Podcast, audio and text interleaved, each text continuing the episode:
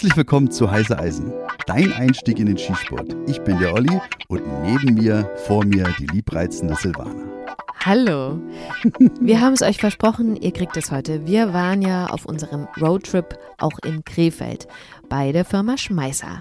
Das war total beeindruckend. Also wir haben wirklich tagelang noch darüber gesprochen. Und ähm, Olli hat dann ein Gespräch geführt mit dem Thomas Hoff, dem Chef von Schmeißer. Das kriegt ihr gleich. Vorher erzählen wir euch aber noch, wie es dort war in der Firma. Wir wurden nämlich ganz freundlich empfangen von Simon, dem Verkaufsleiter.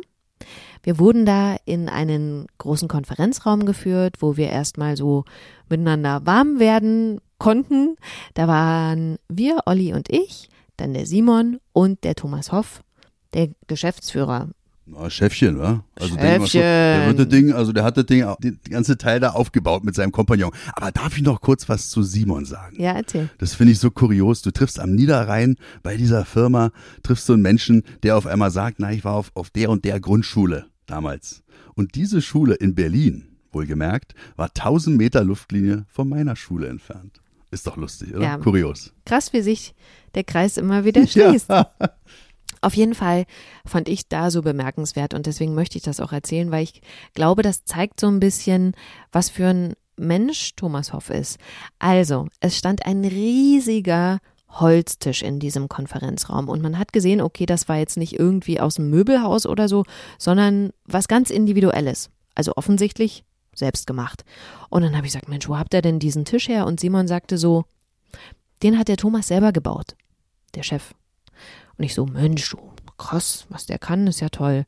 Und dann kommt Thomas in diesen Raum und dann sage ich, ich habe gerade schon den Tisch hier gelobt. Der sieht ja richtig toll aus. Und er sagt, den haben wir gebaut. Klasse, richtig gut. Also, versteht ihr, was ich sagen will? Er redet in der Wir-Form, obwohl sozusagen der Mitarbeiter sagt, den hat der Chef gemacht. Also, er sieht sich als Teil des Teams. Der lebt das, das merkt man auch im Umgang miteinander, dass die wirklich ein cooles Team sind und sehr eng miteinander. So eine kleine Äußerung wa, von zwei Außenstehenden, äh, die wir bemerkt haben, die sagt sehr viel aus über einen Menschen. Mhm. Und dann haben wir da eine Führung gekriegt. Erzähl mal. Ja, das Allercoolste, was ich natürlich gleich vorab anführen muss, ist, dass die gleich gesagt haben, wo ich fragte, hey, kann ich hier meinen Hund, meinen deutschen Jagdterrier mit reinbringen? Der sitzt draußen im Auto, der ist ganz traurig. Äh, na logisch, hier hat jeder zweiten Hund und jeder, jeder Einzelne hat hier Leckerlis unter Ja. seiner Büchsenmacherschürze. Oder in der Oder in Hosentasche. der Hosentasche. Und so war es auch. Wir sind dann an den ganzen Mitarbeitern vorbei und Theolinchen so, oh Mann, hier ist ja was los. Und dann kam der und der und überall hat er ein Leckerli gekriegt. Und auch zwei Hunde kamen uns entgegen, mit denen hat er dann auch gleich Freundschaft geschlossen, hat denen natürlich auch gezeigt, dass er jetzt hier der Boss ist, ja logisch. Und hat gleich in der großen Lagerhalle erstmal gegen eine Kiste markiert. Ja. So wie sie es für einen richtig guten Richtig, deutschen manch- Rüden. Ja, manchmal gehört. Also jedenfalls, Leute, äh, keine Sorge, die jetzt irgendwas von Schmeißer bestellt haben. Diese Kiste war verpackt, war mit Folie umbunden und sollte auch irgendwo ins Ausland gehen. Also äh, alles kein Problem. Vermutlich war das nichts für euch. Genau. Und es ist wirklich nicht, nicht mal an den Koffer gekommen Nein, und nein, auch nein. nicht an den Karton drumrum. Ich habe das auch sofort panisch weggewischt und die beiden so Simon und Thomas, ja, nur beruhig dich mal, komm, so schlimm ist das nicht. Und, äh, Aber unangenehm war es trotzdem, Na, ne? Ja, war mir total peinlich. Aber im Nachhinein können wir lachen drüber. Aber in dieser riesigen Lagerhalle oder vor dieser riesigen Lagerhalle ist auch so, ein, so, so, so eine Liefertür gewesen, also wo auch Autos reinfahren können. Und das Geile ist ja, ich als Rauschmittelsuchenführer in früheren Tagen bin ja mit Terolinchen auch oftmals in die Kneste rein. Ne? Und da, diese Tür, die, der, die die Firma Schmeißer dort hat, das ist eine Tür gewesen, die aus einer JVA stammte, die dort über war. Die ist einfach zu viel bestellt Die war worden. zu viel bestellt worden und ein riesen Klopper, total sicher. Da kannst du mit dem Panzer gegenfahren wahrscheinlich. Mhm. Total beeindruckend. Und die Lagerhalle, die war, also ich denke mal ein halbes Fußballfeld mit so Schwerlastregalen bis zur Decke, so 30 Meter hoch, ja. Und überall Kisten drauf. Also ich bin jetzt nicht hier wie King Kong-Style nach oben raufgeklettert, habe jede Kiste aufgemacht, aber der Simon und der Thomas, die haben das für mich übernommen. Die haben aus den unteren Regalen, guckt mal hier, was haben wir hier, guckt mal das, kommt mal hier rüber. Und es hat wirklich, eine Stunde waren wir da drin, war alle Reihen durchgelatscht. Ich hatte alles in der Hand, alles angeleckt, alles meins. Und äh, Auch da müsst ihr euch wieder Ja. keine Sorgen machen. Ja, okay, das ja. war bestimmt nichts, was für euch war. Weil die Dinger gehen doch mitunter, ja, die ganzen Vollautomaten, die haben ja auch eine Lizenz für die Fertigung von vollautomatischen Waffen. Super interessant. Die gehen dann halt da in die Länder, wo diese Waffen erlaubt sind. genau, und an Behörden, klar. Mhm. Okay, also das als kleiner Eindruck, wie es da war. Jetzt kommen wir zu dem Gespräch, das ihr beide geführt habt. Ich äh, erwähne schon mal vorab, dass ich irgendwann in diesem Gespräch stoppen werde, weil das ist einfach wirklich so ausgeartet. Ich hatte das schon angekündigt, dass ich denke, der eine oder andere braucht vielleicht zwei Wochen, um die Folge komplett durchhören zu können, weil man hat ja nicht immer so viel Zeit, um so einen Podcast am Stück zu hören. Deswegen nicht wundern, das Gespräch ist da noch nicht zu Ende. Ihr könnt euch freuen auf Teil zwei, der kommt dann in zwei Wochen. Also am besten schon mal irgendwie eine Erinnerung stellen, Timer oder eben den Podcast abonnieren. Dann ähm, kriegt ihr sowieso eine Erinnerung, dass eine neue Folge da ist. Und da ist dann Teil zwei dieses Gesprächs drauf. Ich wünsche euch ganz viel Spaß damit. Ich auch. Ganz viel Spaß. Bis zum nächsten Mal. Tschüss. Nee, du noch nicht. Tschüss. Achso, nee, ich bin ja jetzt nochmal. Genau. Also bis gleich. Thomas, ich grüße dich. Hallo. Ja, ich grüße dich auch. Wie bist denn du zu Schmeißer gekommen eigentlich? Oder wie, wie lang ist das jetzt schon her, dass du halt dich diesem Segment Schießen, Waffenbau angenommen hast? Kannst du da mal ein bisschen was ausführen? Also als äh, kleiner Junge habe ich mich schon immer für Waffen interessiert. Netterweise von meinem Vater unterstützt, ja, weil mit 14 darf man ja keine eigenen Waffen haben. Aber mein Papa hat dann gesagt, ja, ist ein vernünftiger Junge und das unterstütze ich. Und das hat bis heute nicht aufgehört. Also wie gesagt, äh, ich lebe das. Das heißt, du warst dann, oder dein Vater, dein Papa war damals schon sportlich, schießsportlich aktiv? Nee, eher Sammlerwaffen. Also alte Waffen waren es, die mich fasziniert haben und äh, gibt da eine schöne Geschichte. Mit 14 das erste Mal dann äh, in einen Bahnhofskiosk gegangen und äh, so nach so einem Y-Heft geguckt, was man damals als Junge so haben wollte und sehe dann ein Stückchen weiter das Deutsche Waffenjournal, eine Waffenzeitschrift. Ich denke, oh, mal vorsichtig reingeluckt, so, oh mein Gott. Mhm, mhm. Und da habe ich gesagt, ah, jetzt, nee, nee, du nimmst dein Taschengeld, du kaufst die Waffenzeitschrift. Da bin ich dann nach vorne, das werde ich nie vergessen, und habe den Verkäufer gefragt, schön so bitte, darf ich die kaufen? Da hat er mich angeguckt, hat gesagt, naja, sind ja keine nackten Frauen drin, dann kannst du die kaufen. und das war wirklich der Startschuss, wo ich im Grunde genommen angefangen habe, mich für Waffen wirklich richtig zu interessieren. Und ähm, das bis heute, wie gesagt, als Passion weiterlebe und mich da entsprechend ja, mit der Firma und so weiter verwirkliche. Das heißt, dann hast du dein quasi dein Hobby zum Beruf gemacht. Ja. Bist du denn auch Sportschütze dann geworden? Irgendwann? Ja, genau. Irgendwann natürlich auch mal in den sportlichen Bereich reingegangen, selbstverständlich. Und dann wiederum darüber in den, ich sag mal, behördlichen Ausbildungsbereich reingekommen mit der Firma damals zusammen. Mhm. Wir hatten ja jetzt äh, im letzten oder im vorletzten Podcast hatten wir den Jürgen Braun. Ihr Ja, seid ja Brownie. persönlich, Ja, Brownie, ja. genau, ihr seid ja, persönlich gut bekannt. Ja, gute Kumpel. Ja. Und der macht ja auch halt im, im, im Sektor äh, behördliche Ausbildung, äh, betätigt er sich ja, aber ist halt auch ein versierter Sportschütze. Machst du auch die ganze Schiene, so IPSC, Schießen und sowas? Oder welche Disziplinen reizen dich beim sportlichen Schießen? Steel Cup, das ist so meins. Also alles, was auf Stahl geht, da habe ich sehr viel Spaß dran. Kurz- oder Langwaffe und in erster Linie muss ich sagen, die Langwaffe, das ist natürlich allein beruflich bedingt schon, ist das mir so ein bisschen mitgegeben. Das kriege ich verdammt gut hin und wenn du dich umdrehst, siehst du ja auch so ein bisschen Pokale, die hier stehen. Also so ganz schlecht scheine ich da nicht zu sein. Okay, also da gehen wir gleich nochmal drauf ein. Du sagst natürlich Langwaffe, klar, Schmeißer steht nicht nur für AR-15. Mhm. Ja, Korrigiere ja, ich mich, wenn ich weiß. falsch Ja, ja, liege. ja. Ihr macht ja auch Kurzwaffen, kommen Ja, wir noch genau. drauf zu sprechen. Jetzt hier in deinem Büro, wenn du sagst, hier stehen Pokale, genau, wenn ich mich mal umdrehe, hier hängen halt Fotos an der Wand. Das sieht hier aus wie bei Jürgen, wie bei Brownie zu Hause, überall Special Forces Workshop und so. Du warst quasi dabei, hier Dankeschreiben von vielen spezialisierten Einheiten, Deutschland, europaweit. Aber kommen wir mal zurück zum Steel Cup. Geh doch da mal bitte ins Detail, auch für den Neuschützen, wenn er sich dieser Herausforderung, dieser Disziplin stellen möchte. Um was geht's denn da beim Steel Cup? schnellst als möglich das berühmte Pling zu bekommen. Jetzt mal auf, auf gut Deutsch gesagt, einfach den Stahl zu treffen.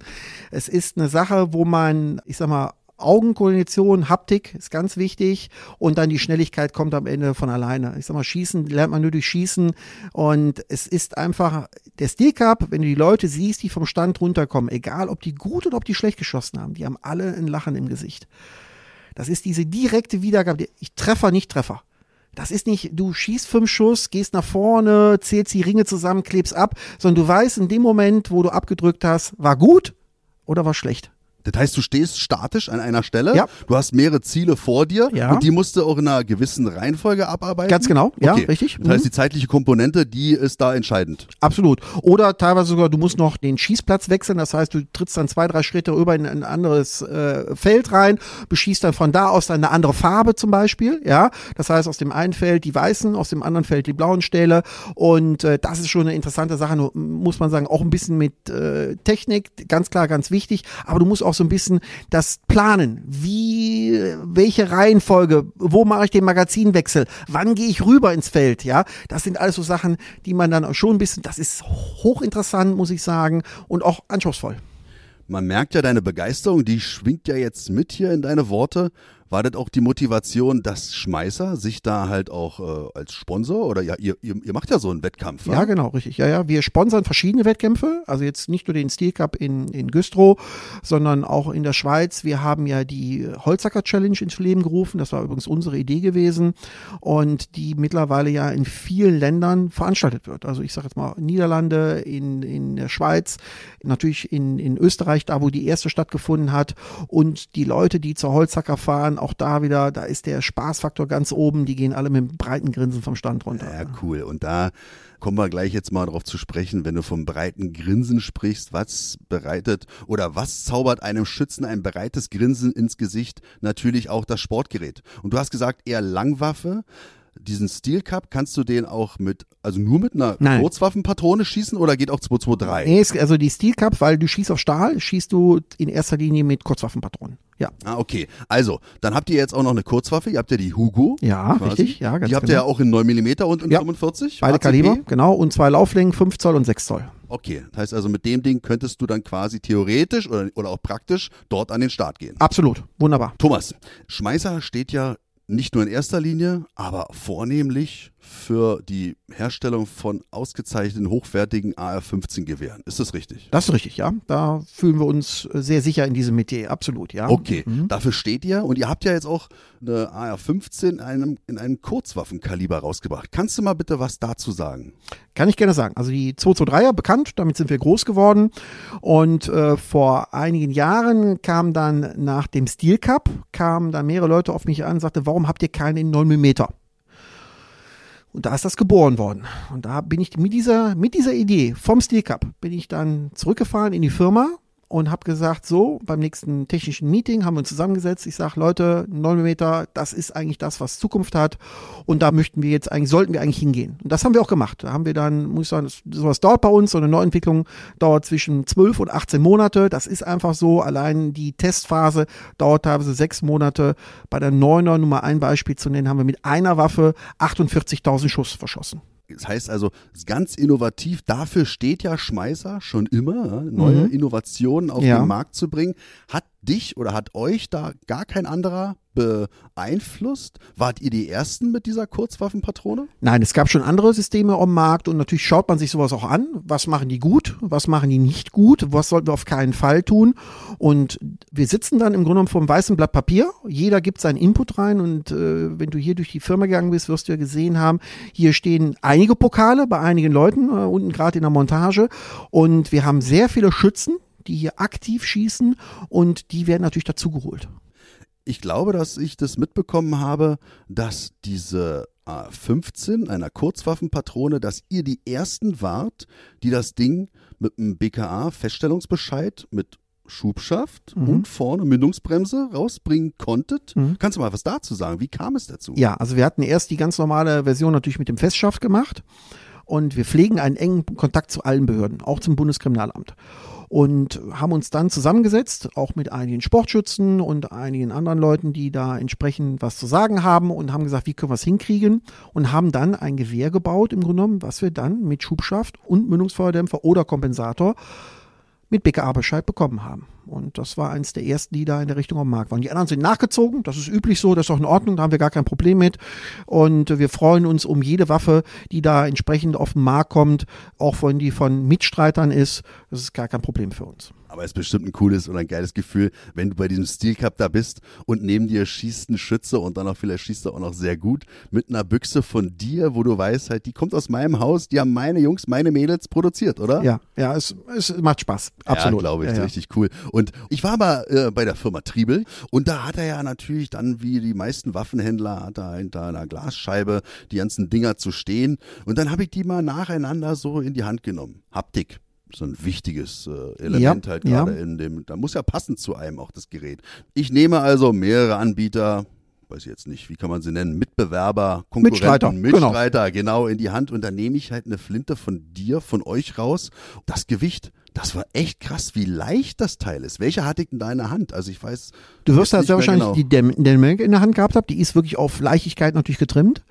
Auch die normalen Standardmodelle sind jetzt keine Schwergewichte von uns, äh, liegen aber im normalen Rahmen, wie andere Hersteller es auch machen. Bei der Dynamic haben wir wirklich darauf Wert gelegt und die haben wir mittlerweile in drei Lauflängen, haben wir Wert gelegt, dass die wirklich extremst leicht sind. Und das sagen alle. Die, die Erfahrung, die du gemacht hast, machen alle. Die nehmen eine normale Waffe, egal jetzt von uns oder von jemand anders in die Hand. Danach fassen sie die Dynamic an und die Augen werden direkt 30 Prozent größer nach dem Motto, boah, wie geht das denn? Ja. Da haben wir auch einiges reingesteckt. Also es ist nicht nur, dass wir den Lauf jetzt dünner machen, das ist das Einfachste, das können andere auch. Aber äh, zum Beispiel den Verschluss entsprechend an den richtigen Stellen zu skelettieren, so dass der trotzdem hält, da haben wir auch ein bisschen dran rumprobiert. Ja, und das kann man auch wieder nur erschießen, weil sowas kann man zwar berechnen, aber am Ende weißt du nicht, wo dann wirklich die Knackpunkte sind beim Verschluss, wo man besser nicht hinfräst, ja, weil da der eventuell da die Spannungen und die Risse eventuell auftreten am Ende, die man nicht haben möchte. Und das sind, da sind wir, wie gesagt, hier auch Profis und dann erschießen wir viel. Also wir haben hier einen, einen Verbrauch im Jahr von einer Viertelmillion Schuss 223. Das ist für die Produktion, aber auch natürlich für die Konstruktion bei uns, die halt die ganzen äh, Lebensdauertests auch machen. Ah, total interessant. Also wenn ich mir jetzt vorstelle, mit diesem leichten Sportgerät dann IPSC dynamisch zu schießen, Mhm. das macht die Sache ja so, also so viel, viel angenehmer. Also ich habe ja so schwere Büchsen, die wir in Berlin halt auch dann äh, auch behördlich, ich bin ja Polizeibeamter, nutze. Und das ist halt so so krass zu sehen, was möglich ist. Ist denn aber dann auch von der Haltbarkeit oder du sagtest ja, vielleicht an neuralgischen Punkten sollte man dann vielleicht gar nicht so rangehen. Zuverlässigkeit, wie viel Schuss hält denn so eine Büchse ab dann? Also wir geben eine Garantie bei unseren Waffen von mindestens 15.000 Schuss. Das ist Standard bei uns.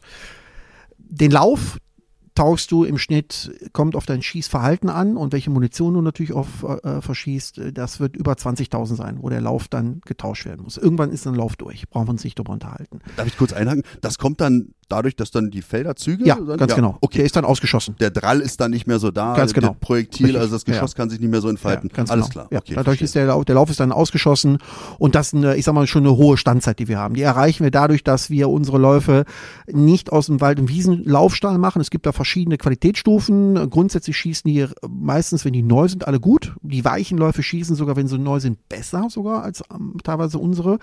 Aber die Standzeit ist nicht die gleiche. Ja, und da kommt es darauf an, ob ein Lauf dann einfach mal die doppelte Zeit von der Fertigung in Anspruch nimmt, weil das Material härter ist. Ja, und ist ganz klar, Maschinenlaufzeiten zählen da, das ist eigentlich das teuerste dabei. Und da legen wir großen Wert drauf, dass wir da eine hohe Standzeit mit einer entsprechenden gepaarten Präzision haben. Und wie gesagt, die 15.000 garantieren wir immer. Und wenn da einer ankommt und sagt bei uns, sagen Sie mal, bei 18.000, gucken Sie mal, die Präzision ist nicht mehr wie beim ersten Schuss. Kulanz wird bei uns groß geschrieben. Da haben wir kein Problem mit. Okay, gut. Diese 15.000 und 20.000 Schuss bezieht sich auf beide Kaliber, also Kurzwaffenpatrone Ein und 223? Kurzwaffe viel mehr. Also ich kann sagen, die, ähm, ich habe vorhin eine Waffe erwähnt, 48.000 Schuss im, im Lebensdauertest. Alle 1000 Schuss haben wir zu Anfang die Präzisionsüberprüfung gemacht, nachher alle 5000 Schuss die Präzisionsüberprüfung gemacht und die war zu Anfang exakt identisch wie eine 48.000. Ja, also da haben wir keinen Abfall bemerkt oder keine Abweichung bemerkt. Und wir hatten damals insgesamt drei Prototypen, die wir äh, unter Beschuss hatten und entsprechend die verschiedene Teile, Fertigungsstufen und so weiter ausprobiert, weil man teilweise auch Parallelsachen machen muss. Und äh, die haben sich alle ungefähr gleich verhalten. Woran liegt es, dass das da so Unterschiede ist? Das eine aggressivere Patrone einfach? Ja, die 223? 223 ist einfach schneller. Und durch die Schnelligkeit und durch die höhere Drücke, die da herrschen und dadurch äh, nutzt der Lauf einfach schneller ab. Das ist einfach so. Okay, verstehe. Anderes Kaliber ist ja 308. Ja, Winchester? ja, Wie sieht's da aus? Gibt's da irgendwann mal eine AR-10 von euch? nicht ausgeschlossen. Ah, Alles klar. Okay, ein breites Grinsen bei Thomas jetzt. Wir sind gespannt. Okay. Coole Sache. So eine neue Büchse, so eine neue Waffe, die muss ja dann genauso wie bei der AR-15, dass die Kurzwaffenpatrone verschießt, die muss ja erstmal vom BKA abgesegnet werden. Die kriegt dann so einen Feststellungsbescheid. Ist das richtig? Ja, ist äh, fast richtig. Grundsätzlich sind die Hersteller nicht verpflichtet, eine Waffe zum BKA zu geben. Ja, wenn der Hersteller sagt, ich baue die von Grund auf neu, die ist komplette Zivilfertigung und so weiter, die ist unstrittig, muss er es eigentlich nicht tun. Es ist eine Kannverfügung, der sogenannte Paragraph 6 zum Beispiel auch. Wir haben eigentlich alle unsere Waffen beim BKA gehabt. Natürlich, wenn wir jetzt irgendwo eine Waffe, einen 2 Zoll kürzeren Lauf reinmachen, das ist immer noch ein Ultramatch, dann bringe ich die nicht nochmal dahin. Das muss auch nicht sein, ja. Aber die ganzen Familie von den Schmeißerwaffen waren alle da und ich glaube, Waffen Schumacher und Schmeißer sind die Firma, die die meisten Feststellungsbescheide äh, erwirkt haben beim Bundeskriminalamt. Also die kennen es da gut, sage ich jetzt mal. Und diese, diese Feststellungsbescheide, die kannst du dann im Internet dir runterladen oder wie läuft das? Ja, genau. Also wir äh, beauftragen die und das geht immer über eine Rechtsanwaltskanzlei machen wir das. Ähm, die meisten machen wir, wie gesagt, über diese Kanzlei, manche selber, weil es einfache Geschichten sind. Aber wenn es komplizierter wird, dann lasse ich das lieber einen Fachmann machen. Und äh, Bearbeitungsdauer ist bei dem kleinen Bescheid zurzeit drei Monate. Das ist schnell, muss ich sagen. Das finde ich fürs BKA schon eine sehr gute Leistung, dass die es innerhalb von drei Monaten teilweise sogar schneller hinbekommen. Der große dauert bis zu ein Jahr weil da die Länderanfragen sind und die Länder antworten auch nicht sofort immer drauf. Und deswegen zieht sich das immer so ein bisschen dahin. Das liegt weniger beim Bundeskriminalamt, sondern an der Bearbeitungsdauer, dass alle Länder das bearbeiten müssen. Und dadurch kommt teilweise dieses Jahr zustande. Ne? Ja, ist hochinteressant. Und wie gesagt, man kann sie, wir stellen sie mal online, ja, und man kann sie runterladen, sollte man mal einen nicht finden, weil wir einen vergessen haben, äh, eine kurze E-Mail an uns schreiben. Es gibt ja schon mal Sportwarte, die wollen sowas sehen, ja, dann schicken wir gerne eine Kopie davon zu, so dass er seinem Sportwart die dann zeigen kann. Okay, verstehe. Du hast gerade im Vorfeld Waffenschuhmacher erwähnt. Das heißt also, hier Schmeißer und Waffenschuhmacher, das ist ein Ding? Ja, es sind zwei getrennte Firmen. Also es ist die äh, Schmeißer ist der Hersteller. Waffenschuhmacher ist der Grossist. Das heißt, wir grossieren Deutschland und europaweit über Waffenschuhmacher. Wir verkaufen nicht an den Endkunden. Wir sind wirklich ein klassischer Großhändler, ja. Aber wir nennen jedem Interessierten natürlich gerne einen Händler in seiner Nähe. Wir beraten auch. Weil es ist so, manche Händler sind mal klassische Jagdwaffenhändler. Man kauft zwar da gerne ein, weil die nett und sympathisch sind, aber sie kennen sich mit der Materie nicht so aus. Und dann kann jeder Endkunde kann sich dann auch gerne bei uns da mal kurz melden. Ja, am besten per Telefon. Da kann man nämlich die Fragen viel schneller beantworten als per E-Mail. Oder man macht per E-Mail kurz eine, eine kleine Zeit aus, wo man sich dann gemeinsam dann zusammen telefoniert. Und dann kann man uns gerne anrufen und wir geben gerne Rede und Antwort. Also in der Sportschützen-Community hast du den Ruf, sehr nahbar zu sein. Dankeschön. Ist jetzt so, ja, das muss man wirklich auch mal zurückgeben. Immer wenn man den Namen Thomas Hoff hört, dann kommt das im Verbund mit, ey, da habe ich angerufen, auf einmal habe ich den Chef dran. Oder der hat sich selber gekümmert, der hat mir eine E-Mail geschickt. Das ist so untypisch. Ist es das, was dich ausmacht und was vielleicht auch die Firma dann ausmacht? Ich kann nicht sagen, ob das das ist, das was mich ausmacht. Ich bin so. Ja, ich versuche, wenn ich sehe, dass Leute online irgendwelche Probleme haben und ich kann helfen, versuche ich gerne zu helfen. Ich sag mal, wir sind die freundlichen Jungs und Mädels vom Niederrhein, sage ich immer so aus Spaß. Und das liebt man hier auch in der Firma. Also es gibt hier, ich glaube, du hast die Leute ja kennengelernt teilweise, du hast keinen gesehen, der hier irgendwie ein grummiges Gesicht gemacht hat. Mach mal einer einen schlechten Tag haben. Aber im Normalfall sind alle Leute genauso hilfsbereit, wie ich es bin. Ja, also ich versuche, dass das mein Credo ist das, dass man den Leuten helfen muss. Ja, auch wenn die ein Fremd Produkt haben, helfen wir trotzdem. Also wir haben ja schon ganz viele Produkte von anderen Herstellern repariert, weil derjenige einfach nicht mehr weiterkam. Und da sind wir Spezialisten, da haben wir Leute, die das hier wirklich leben, ja. Und äh, da bin ich auch stolz drauf, dass ich dann sagen kann, Moment, ich habe da einen Waffentechniker oder einen Büchsenmacher oder einen Büchsenmachermeister, machen wir dann dann ein Terminchen, kommen wir vorbei, äh, da helfen wir, beziehungsweise geben online mal eben kurz eine, eine Hilfe ab, wie man denjenigen dann da sein Problemchen dann äh, wegbekommt. Und dann noch Made in Germany, ja? kommt ja auch noch Ja. dazu. Das ist halt dann, dafür steht ihr auch, war gerade bei Schmeißer. Ja. Und ähm, da komme ich jetzt gleich zu meiner nächsten Frage. Irgendwelche Ängste oder Sorgen begleiten dich nicht, wenn man jetzt an Globalisierung denkt vielleicht? Also, also Dass ihr Glo vielleicht irgendwo euch wiederfindet in irgendeinem, keine Ahnung, aufgekauft werdet oder so. Gibt es solche Also Gedanken? Globalisierung ist eher weniger das, wo wir Angst vor haben, äh, eher die deutsche Politik, sage ich jetzt mal, oder europäische Politik. Wenn man es verfolgt hat, wir sind da auch in der Richtung sehr rege. Wir haben im letzten Jahr haben wir die GAA mit einer großen Aktion unterstützt. GAA ist German Rifle Association? Ganz genau, die German Rifle Association haben wir mit einer großen Aktion unterstützt und haben für mehrere Wochen lang bei jeder Waffe, die verkauft worden ist, 50 Euro gespendet an die GAA. Und damit die ihr Klagefonds zusammenbekommen, diese, diese Konto gefüllt wird, wo die zum Beispiel jetzt gegen die Magazingeschichte klagen und andere Sachen auch, das muss ja finanziert werden. Es, es, es tut keiner Geld da rein und unterstützt die großartig. Andere Sachen haben wir auch schon gemacht. Ich war damals mehrere Mal auch im Ausland, also in Brüssel auch gewesen und so weiter, wo die ganze Geschichte hochkochte, habe versucht da zu intervenieren, war persönlich vor Ort gewesen alles sehr schwierig. Also wir versuchen uns schon da einzubringen und äh, so viel wie möglich äh, von dieser Salamitaktik zu unterbinden. Ja, das ist ein Thema für sich jetzt. Ne? Also gerade Politik wollen wir ja aussparen hier. Ja, besser. Das war halt auch, ist wirklich besser. Das ist dann nochmal fünf Stunden Podcast. Absolut. Aber trotzdem, äh, an uns treten natürlich auch viele besorgte Sportschützen heran und sagen, ey, mach doch mal ein bisschen was Politisches und so. Aber nein, unsere Motivation von heiße Eisen ist es, Menschen für den Skisport zu begeistern, für diesen fantastischen Sport. Und umso mehr wir werden, umso mehr, umso größer, umso lauter ist auch unsere Stimme. Das ist ist das, was heiße Eisen, glaube ich, ausmacht. Und das, was du jetzt erwähnt hast, das ist ja richtig cool mit dieser Unterstützung für diesen Klageweg. Ist ja, dann, genau, ja? richtig, ja. Erstmal abwarten, was da passiert. Okay. Es wird dieses Jahr kein Urteil geben, das wissen wir. Die deutschen Gerichte sind langsam, die europäischen Gerichte sind noch viel langsamer. Es ist einfach so, die Zeit muss ins Land gehen. Wir werden es jetzt nicht unterbinden können, dass wir unsere Magazine anmelden müssen und so weiter. Das wird passieren müssen wir ja als, als Waffenbesitzer, aber ich hoffe darauf, dass dann eventuell im nächsten Jahr dann eine Möglichkeit besteht, da einige Sachen zu drehen. Und wer sich nicht wehrt, hat von vornherein verloren. Und das, die sollen ruhig merken in der Politik, dass die Leute jetzt zusammenhalten, dass wir aufstehen, dass wir gemeinsam unser Hobby verteidigen, weil wir sind eigentlich die Guten, weil es gibt keinen Menschen als die Waffenbesitzer, die öfter und besser kontrolliert werden wie alle anderen, die ja sonst rumlaufen. Oh Mann, Thomas, da sprichst du mir so aus der Seele, weil in meinem Kollegenkreis, Polizeibeamte, die nichts damit am Hut haben, die dann auch miserable Schützen mitunter sind, darf man auch nicht vergessen, wenn sie sich damit ja nicht auseinandersetzen wollen, aber tagtäglich eine Schusswaffe am Gürtel tragen, da sind ja auch immer irgendwelche äh, Ressentiments gegenüber äh, der Schützengemeinde, gegenüber Sportschützen, die völlig unbegründet sind. Jeder, wie du schon sagtest, jeder Sportschütze ist der gesetzestreueste Mensch in diesem Land. Der, ich kenne Leute, die laufen nicht mal über Rot, weil sie Angst haben, dadurch ihre Zuverlässigkeit zu ja, verlieren. Ganz genau.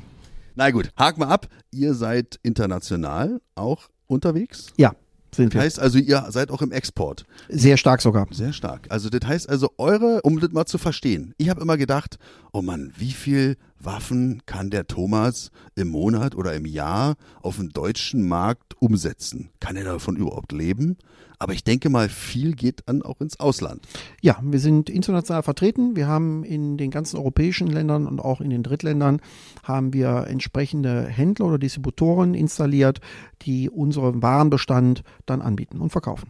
Wenn ich mir jetzt so einen Redneck in den USA vorstelle, der steht jetzt irgendwo da in der Prärie, schießt mit einer Schmeißer. Ist das für den was Besonderes oder kommt das Es gar ist nicht? unmöglich für ihn. Das ist das Problem. Ja, und zwar die Amerikaner haben ein Importverbot für ARs, die nicht in den USA hergestellt worden sind. Warum? Die schützen ihr eigenes Produkt. ist das wieder geil? Es ist so. Es gibt keine Möglichkeit, komplette Waffen in die USA zu exportieren. Deswegen gibt es diese Ableger Hecklon Koch USA, FN USA und so weiter, die dann entweder Komponenten rüberschicken, was erlaubt ist, und die restlichen werden dann da zusammengebaut oder die Waffen werden da komplett gebaut. Soweit sind wir noch nicht. Und äh, wir verkaufen gut in die USA, wir verkaufen Komponenten, vor allem unsere Magazine sind zurzeit da ein Verkaufsschlager in den USA und andere Sachen auch. Unsere Optiken, zum Beispiel die Falke-Optiken, auch die werden in den USA sehr, sehr gut angenommen, muss ich sagen. Wenn du international unterwegs bist, wie sieht's denn mit Behörden aus? Also ich habe gelesen auf eurer Webseite, dass ähm, ihr auch diesen NATO-Lizenzstandard Ja, habt da irgendwie? Also wir sind einer von den wenigen, die äh, Bundeswehrlieferant sind und eine NATO-Versorgungsnummer haben, ganz genau. das heißt, da müsst ihr einen gewissen Standard liefern, der dann auch überprüfbar und der auch überprüft wird. Ganz genau. Die NATO-Cage-Number ist damals erteilt worden und natürlich, wir sind ISO-zertifiziert, sonst kann man kein Behördenlieferant sein. Die ISO-Zertifizierung lebt bei uns, wird also immer wieder erneuert in dem Rhythmus, wie es sein muss.